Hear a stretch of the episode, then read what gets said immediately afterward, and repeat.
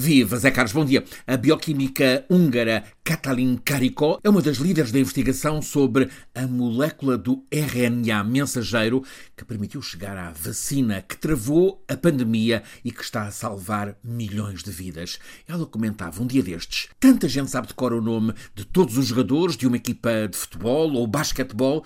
A questão é que não sabem o nome das pessoas que lhes salvam a vida. Mais do que os nomes, não conhecem as tecnologias que as salvam. Os Nobel têm esse mérito de nos fazer conhecer alguns dos que trazem de facto grande benefício à humanidade. Olá, Zé Carlos, viva, bom dia. A Semana Nobel de 2022 começa esta manhã com o anúncio do Prémio da Medicina. Os prémios sempre mais comentados, os da literatura e da paz, são proclamados no final desta semana, escrita na quinta-feira, a paz na sexta.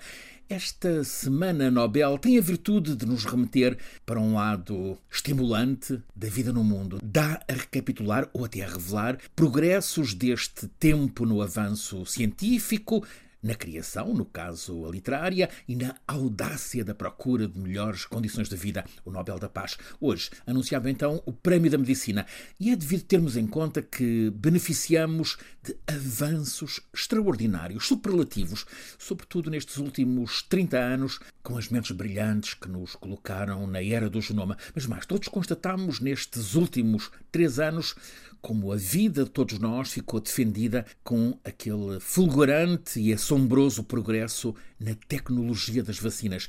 Há equipas de cientistas, destaque para a húngara Katalin Karikó e para o norte-americano Drew Weissman, que retomaram o trabalho de décadas em biologia celular, pegaram na molécula do RNA mensageiro, ousaram levar mais longe o conhecimento que tinham explorado e inventaram uma tecnologia de vacina que em poucos meses fez parar o essencial da pandemia.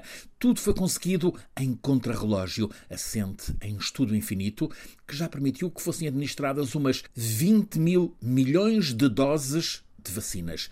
Catalina Caricó comentava outro dia em Oviedo, nas Astúrias, tanta gente sabe de cor o nome dos jogadores de uma equipa de futebol ou basquetebol, não há mal nenhum nisso, a questão é que não sabem o nome das pessoas que lhes salvam a vida. Mais do que os nomes, as tecnologias salvadoras. Esta bioquímica húngara nota que nos falta, pelo mundo, literacia científica, que é preciosa para evitar que se propaguem crenças em mesinhas com potencial nocivo. Ela reconhece que já ficou para trás, vai para cinco séculos, aquele tempo em que a Inquisição condenou, por exemplo, o dominicano Giordano Bruno à fogueira por contrariar o dogma. Mas ainda há quem dê ouvidos a superstições, a bruxarias, porventura maléficas. A húngara Caricó. E o americano Weissman aparecem na lista de favoritos para o Nobel da Medicina, que esta manhã é anunciado, mas talvez ainda mais no topo das previsões das apostas há uma dupla dos Estados Unidos,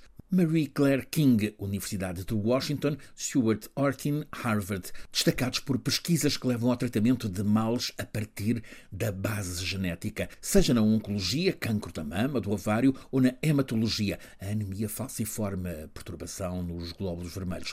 Também estamos em época de formidáveis avanços no domínio da neurologia, no combate a doenças degenerativas do cérebro, como a Alzheimer e outras demências. O Nobel da Medicina leva-nos a rever como a ciência nos está a dar qualidade de vida. Na quinta-feira é o Nobel da Literatura. 24 anos depois de Saramago, há agora muitas apostas em Salman Rushdie, o que seria um prémio também político, a resposta à fátua fundamentalista dos ayatollahs.